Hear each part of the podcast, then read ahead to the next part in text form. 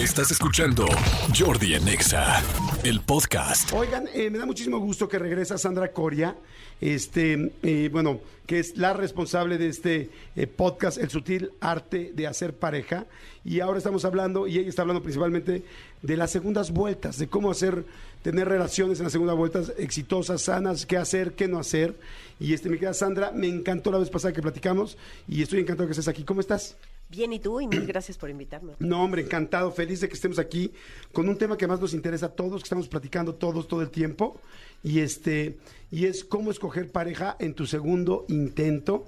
Y pues sabemos mucha gente que está escuchando este programa que estamos en segundas vueltas, nupcias, O tercera, divorcios, o cuarta, segunda, o- tercera, sí. otra oportunidad. Sí, exacto. Otra Otro oportunidad. chance, otro chance. Oye, y preguntas, lo que quieran preguntar, por favor, mándelo ahorita en arroba Jordi Hoy no tenemos WhatsApp, hoy solo tenemos Twitter. Yo sé que ya hay mucha gente que no tiene Twitter, pero los que sí tienen que pregunten por ahí, ¿no, amigo? En arroba Jordi en Exa, exactamente.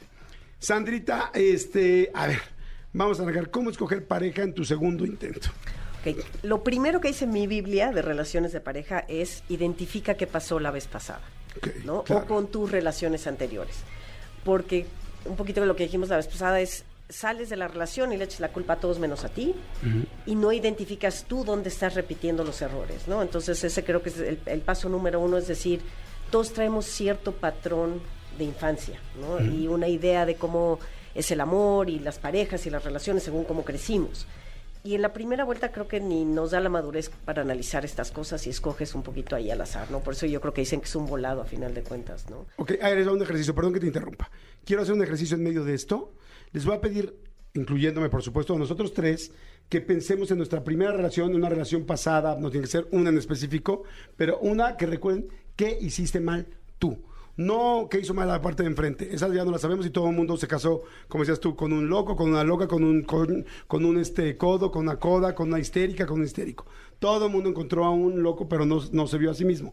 Y les voy a pedir a toda la gente que nos esté escuchando que manden ahorita un tweet y que nos digan qué hiciste mal tú. Está bien padre. Y, y vamos a regalar boletos también por ahí. Me encanta O sea, la idea. Pero para hacer ese ejercicio, porque en serio es bien, y tenemos tiempo, entonces no te preocupes, me queda Sandrita. Entonces vamos a hacer, este, tú, en tu relación pasada, en alguna, no tiene que ser la pasada exacta si no te me quieres balconear, ¿qué hiciste mal tú? No, yo sí, la, la última relación escogí con las patas. Pero sí me di cuenta que cuando escogí estar con esta persona, yo estaba en un lugar emocionalmente muy malo. Estaba yo como muy rota, me habían pasado varias cosas en mi vida y de repente dije, necesito un novio, ¿no? Y casi que lo que se me apareció lo agarré, sin pensar en ninguna otra cosa más que en que quieres una compañía o quieres salir un poquito del hoyo, pensando que a lo mejor una persona te ayuda a salir del hoyo, ¿no? Pero yo creo que fue un error, pero, pero brutal, ¿no? O sea, yo estaba roto, rota y atraje un güey súper roto, más roto que yo todavía. Porque, porque sí hay un tema de, de aquí, cuando tú estás sano, atraes a alguien sano y escoges a alguien sano. Claro. Pero cuando tú estás mal, pues escoges a alguien que también está pues, igual de mal, porque es para lo que te alcanza. Claro. En cierto momento, emocionalmente hablando. Y fue absolutamente un desastre, ¿no? O sea, lejos de que me ayudara a estabilizarme, a lo mejor, digo, me, me ayudó un poquitín, pero la verdad es que lejos de ayudarme a estabilizar fue un desastre. Sí, absoluto, no funcionó. O sea, Manolo, en alguna relación, no, no tienes que ser Sí, pues, lo que pasa es que, o sea, yo te puedo hablar de, de- de- de mi relación actual, de mi, de mi matrimonio, que creo que eh, tú bien lo sabes, de la pandemia para acá cambió completamente mi, mi- mi relación para bien, porque el error que yo cometía era que yo forzosamente quería que, que mi pareja, que mi, que mi, que mi mujer fuera exacto y absolutamente como yo quería que fuera. Y yo quería que toda la gente que nos rodeaba los dos, incluyendo la gente que no depende de mí, fuera como yo quería que fuera. O sea, yo quería arreglarle la vida a todo mundo de acuerdo a lo que yo quisiera. No sé si bien o mal, pero a, como yo quería que fueran las cosas, así lo quería yo. Y si no era así, entonces ya era un, eh, motivo de conflicto y choque con mi pareja. Perfecto, muy bien. Está padre el ejercicio. Yo quería, eh, yo en algún momento de una relación, eh, también un poco cerca de lo que estás diciendo, me, me empezó a entrar el nada me es suficiente para mí. Y eso es muy fuerte con una pareja. Porque es lo que hace la pareja es no. ¿Por qué haces esto? No hagas esto. ¿Por qué tal? No hagas tal. ¿Por qué fumas? No me gusta que fumen. ¿Por qué tal? Entonces terminas desesperando a la pareja porque creo que no hay nada que más duela que la otra persona no se pueda sentir suficiente porque siempre al otro le quedas a deber. Y yo en algún momento de mi vida me di cuenta que hice eso y, y en un, y lo, te- lo terminé de ver o me di cuenta al 100% hasta que terminó la relación, una relación muy seria y donde dije, cuando me lo dijeron al principio como que no lo crees, lo que dices, es cierto. Fui extremadamente, ni siquiera puedo decirles que yo me di cuenta. Me di cuenta gracias a que me lo dijeron y con los años dije, es cierto, qué feo tú, ni que tú fueras perfecto, ni que tú fueras tal, pero ¿por qué traes ese estándar de perfección que le vas a estar dando a todo el mundo? Menos a ti, güey, porque tú no lo estás cumpliendo tampoco y tú no lo cumples con las demás personas. Entonces yo sí me caché buscando mucha perfección en mi pareja y eso desespera a cualquier, per- a cualquier pareja, en este caso, pues a mi mujer, ¿no? A, a mi novia de ese momento. Hay gente que está empezando a escribir. Sí, dice aquí mi querida Ireis García, dice, no hablar en tiempo, tener mucho miedo a enfrentar a la otra persona. Era un error que yo cometía. Eh, Hugo Olivera dice, en mi primera relación yo era muy celoso, real hasta las moscas me molestaban. Eh, Gaby Torres dice, yo pasaba por un momento malo porque había fallecido mi mamá y lo que hice fue, lo que hice mal fue prácticamente todo, ya que lo empecé a culpar a él de mis vacíos. Oh, está buenísima esa. Vamos a darle boletos a esta última. ¿Cómo se llama? Gaby Torres. Gaby Torres, ¿ya tienes boletos?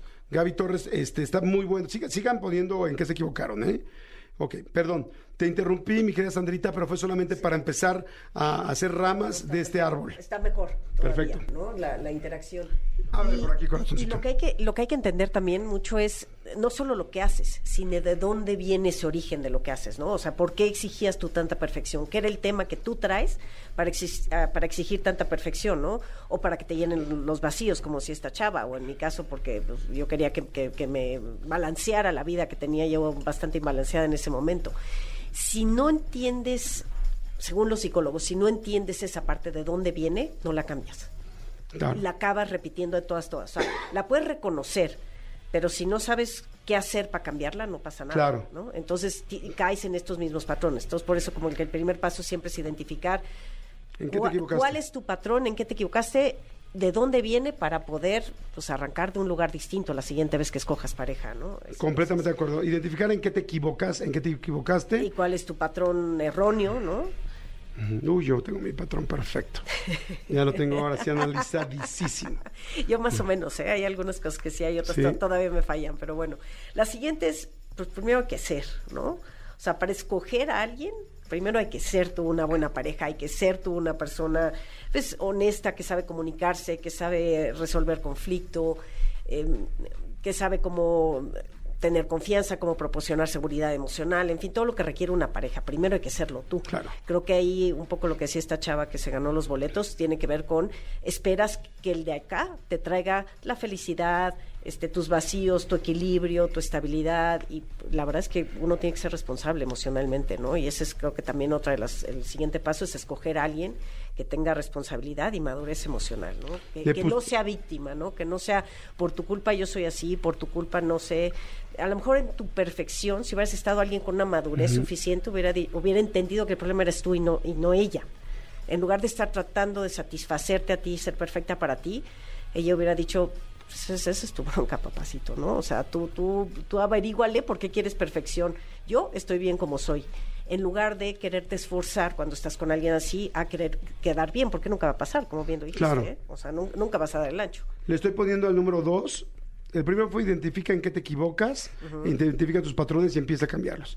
El segundo le puse conviértete en la pareja que, quieres, tener. que quieres tener, exactamente. Porque cuando tú te conviertes, hay dos cosas que pasan. Primero, filtras mejor al- al- al- a la persona que quieres. O sea, en general ya no te van a traer personas rotas o, narcisistas o celosas, ¿no? Y también, tampoco tú les atraes a esas personas cuando estás sano.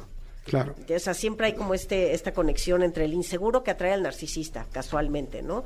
O entre el celoso que trae el inseguro. Pero cuando tú estás bien, en general, ya la- esas personas medio Sí. este, deficientes ya no te voltean ni a ver. Sí. Y a ti no te atraen. Entonces yo creo que ese es el paso así, antes de escoger tienes que ser esas dos. Identifica y sé tú. Me encantó lo que dijiste, 100% cierto. O sea, es, cuando tú estás roto, estás, estás atraes rotos. Atraes rotos. Cuando tú estás eh, necesitado, atraes necesitados. Cuando tú quieres ser cuidador, atraes, a Atraes gente que que, quiere ser Ujú, o sea, a alguien que quiere que lo rescates. Exactamente. Pero cuando tú estás completo, completa, firme, eh, trabajado, trabajada, jalas a gente trabajada y trabajada. trabajada, exactamente. Está Entonces, fantástico. Ya estás en un lugar emocional mucho más estable y mucho más seguro para, para, para empezar una buena relación, porque esa es como la, la, la clave, ¿no? O sea, hay mucha gente que dice que, que de la mala elección vienen el 80% de los divorcios, ¿eh? Perdón. de la mala elección de pareja vienen gran cantidad de los divorcios. Y a veces también escogemos no solo a la persona errónea, sino por las circunstancias erróneas, ¿no? Porque te da miedo estar solo, porque quieres cobrar venganza con la pareja anterior, ahorita voy a andar con la chavita para que esta vieja se arda, o voy a andar con un rico, con un guapo, porque quiero que... O voy a andar ya al mismo tiempo porque la otra persona ajá, ya anda. empezaste a andar, pues, ¿a quién tengo a la mano, no? Ajá, para que no se vea como que me para no se- ganaste. exacto, para que no se vea que yo estoy solo o sola y tú, y tú ya estás en pareja, ¿no? O, o- o tienes inseguridades, o te encontraste uno que, hijo, no te late mucho, pues dices, ¿qué tal si ya no me vuelvo a encontrar a nadie? ¿no? Porque esta edad yo creo que todos nos los hemos cuestionado. Claro. ¿no? O sea, tú que estás en esa etapa así de, ¿y si encontraré a alguien más, no? En la vida. Y entonces a veces eso dices, pues alguien que más o menos te late, y dices, bueno, pues le voy a entrar, ¿qué, qué pasa si ya no? O es mi último tren, ¿no? Entonces esa es la otra, que, que de repente escoges por razones equivocadas, ¿no? Perfecto. Vamos a ir rapidísimo, si me lo permites, mi querida Sandra, a un corte. Repíteme rápido tu, eh, tu podcast. Es El Sutil Arte de... El arte de hacer pareja y está en casi todas las plataformas. Sí, búsquenlo, búsquenlo, está fantástico. ¿eh? El sutil arte de hacer pareja, ya viene también el libro. El sutil arte de hacer pareja. Van a estar escuchando aquí a Sandra Coria constantemente. Jordi en Exa. Señores, seguimos eh, con Sandra Coria. Estamos hablando de cómo escoger pareja en tu segunda oportunidad, en tu segundo intento. Primer punto, identifica en qué te equivocas, qué patrones tienes. Si no, nunca vas a saber qué hiciste mal. Dos, conviértete en la pareja que quieres tener. O sea, conviértete en eso que quieres. No puedes estar pidiendo, un, por decir, un príncipe azul o una princesa tibetana si tú no... Es un sapito. sí, exacto, si no llegas, exacto, si no llegas ni a sapo. ¿no? Ni a sapo ni a rana. Tercero, Tercero, hay que, aquí ya viene realmente lo que es escoger, ¿no? Tiene que empezar por la atracción, tiene a, fuerza, ahí sí no hay pierde. Sin embargo, no tiene que ser ni atracción a primera vista, ni atracción física únicamente, ¿no? Muchas veces llegas a una reunión, a un lugar y a lo mejor alguien no te llama la atención físicamente, pero te pones a platicar con, con él o con ella y de repente hay esa atracción intelectual que es todavía más importante que la, que la atracción física, ¿no? Y a veces la gente no se da esa apertura. Sí es cierto. Yo que de repente hago matchmaking y, y- y le mando a un amigo, oye, te voy a presentar esta foto, esta chava, y de repente mando la foto, no me gusta. No, no tienes ni idea. O sea, me dan ganas de no mandar la foto, como, como el matchmaking anterior, ¿no? Ajá. O sea, tiene muchísimas cosas que yo te conozco y la conozco a ella que pueden identificarse, pero nada más por el físico no. Que a lo mejor si eso sucediera en persona y se conociera en una reunión, podría haber habido un, poquito de química. Fíjate que ¿no? yo, por ejemplo, última vez, perdón que te interrumpa, últimamente he visto varias parejas que se conocieron eh, por redes sociales que no se conocieron físicamente hasta mucho tiempo después. Mucho tiempo, estoy hablando dos, tres meses, inclusive un año. Y que son muy buenas parejas. Y yo lo, yo lo, este, eh, yo lo asumo a que se, tuvieron, se pudieron conocer realmente sin, sin que la parte física los Influyera. se, eh, se dejaran ir. Y este, porque dices, conoces, platicas, si no puedes conocer a una persona en seis meses y nada más le puedes escribir porque están en dos países distintos, el día que se ven, ya llevan ya- muchísimo ya sientes adelantado real. conoces. Sí. Ajá. Y de otro tipo.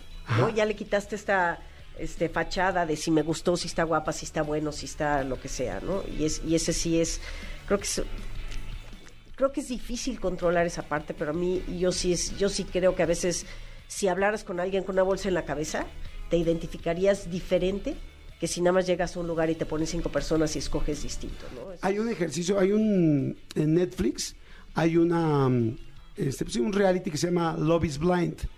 Y, está muy interesante porque es un ejercicio de gente que se enamora sin conocerse físicamente, solamente hablando durante semanas, pero no, cono- no, se conocen físicamente. Está, hay un vidrio en medio opaco y, y- y está muy interesante. ¿Qué pasa? Vean, se llama Amor Ciego. Sí, el amor es, El amor es ciego. El amor es ciego en español, en Netflix, veanla. Perfecto, estoy completamente de acuerdo. Atracción, eh, no solamente atracción, sí o sí. Y, y debe haber atracción no solo física, ¿eh? tiene que haber también atracción intelectual, atracción emocional, ¿eh? porque si no, o sea, por más que, que el físico te encante, si no hay inte- intelectualidad similar, es bien difícil que, que dure, que haya respeto, que haya admiración, que haya otras cosas. ¿no? Y tarde o temprano eso salta. O sea, yo creo que todos hemos estado ahí, ¿no? Ay, no pasa nada, ay, no le gusta tal. Ay, a mí me encanta ir a los museos, a ella no le gusta. Ay, a mí me encanta eh, las narcoseries y a ella le parecen un asco. En fin, en fin, en fin. Esas cosas, si juntas un buen grupo de estas cosas, pesan mucho después. Eso es lo que suma y destruye una relación. Bien pocas relaciones se destruyen por eventos grandes, ¿eh? O sea, infidelidades y muertes, muy poquitas. La mayoría se destruyen por eso. Por los detallitos que no me diste, que tanto te podían este, pesar.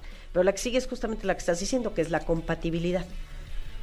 Y la contabilidad, la compatibilidad tiene que ver con valores compartidos, estilos de vida afines, valores espirituales, porque pues, la realidad es esa. O sea, un, un, este, ¿cómo se llaman estos cristianos que ahora se volvieron como extremos? Es bien difícil que esté con alguien que no sea también extremo cristiano, ¿no? Los judíos también por eso no se mezclan. Casarte con un musulmán siendo católico más es complicadísimo, ¿no? Entonces el tema espiritual es sí influye porque además influye en cómo tomas decisiones de vida, ¿eh? O sea, influye en lo que quieres hacer, influye en actividades. Luego vienen pues estilos de vida, ¿no? Claro. A ver, si a ti te gusta el bosque, como decías el otro día, y te gusta el aire libre, y te gusta despertarte temprano y hacer ejercicio, y escoges a alguien que le gusta la vida nocturna y que le encanta acabarse la botella de tequila y que a las 5 de la mañana es lo suyo y luego se levanta a las 2 y quiere jugar a la bohemia, por más amor que haya, el amor no alcanza, ¿eh? Esa es, esa es otra que es importantísima. El amor apenas alcanza en la primera, en la segunda te alcanza mucho menos todavía, ¿no? Sí, El- ya estás más fácil, más fácil desechas. y además no tienes todo ese este contexto que te amarra con hijos Claro. y 25 mil años de vida y tu casa y tu hogar y tu perro y tu jardín. O sea, eso no, eso, todo eso te detiene. Ahorita ya no tienes nada de eso. Entonces, el amor alcanza menos y la compatibilidad es todavía muchísimo más importante, ¿no? Por eso, por eso decía Sandra que la segunda vez o tercera vez o quinta vez que estés buscando una pareja será más difícil que la primera, porque la primera normalmente quien vivió juntos, si no te casaste tienes hijos, si no tienes hijos tuvieron un departamento, si no tienen departamento tienen una choza, si no tienen choza rentan juntos, o sea, hay otras cosas que te detienen. Las segundas y terceras veces normalmente no las hay al principio. Y- Te tienes y- que construir otra cosa. Está interesantísimo el tema. Sandra, gracias. Tenemos que terminar el programa, pero está muy, muy, muy interesante. ¿Dónde te siguen? ¿Dónde te leen? ¿Dónde te ven? Está el podcast El Sutil Arte de Hacer Pareja en casi todas las plataformas. También está el blog, que es el Sutil Arte de Hacer Pareja, todo seguido, punto blogspot.mx. Y el libro que debe salir yo creo que ya a principios del 2023, que es el que Ay, me tiene bueno. más emocionada, la verdad. Ese me encanta. Y la frase que dijiste hace rato, que es no para que sigas buscando historias de amor, sino para que sea la última. Es, este es para que sea la última, exactamente. Me encantó, me Ya- encantó. Ya, no queremos historias de amor. Habrá quien sí las quiera todavía. Yo, Sí. yo ya estoy con la idea de que la siguiente relación sea mi última relación. Me parece perfecto. Yo estoy igual. Sí. Oye, este, y Manolito, y yo estoy en esa. ¿Perdón? Dices, y yo estoy en esa relación. Y que yo estoy en esa, en esa que, En que esa pretendo que que- sea que la última. que sea para Exactamente, siempre, ¿no? que sea Sí. para siempre. Perfecto. Escúchanos en vivo de lunes a viernes a las 10 de la mañana en Exa FM 104.9.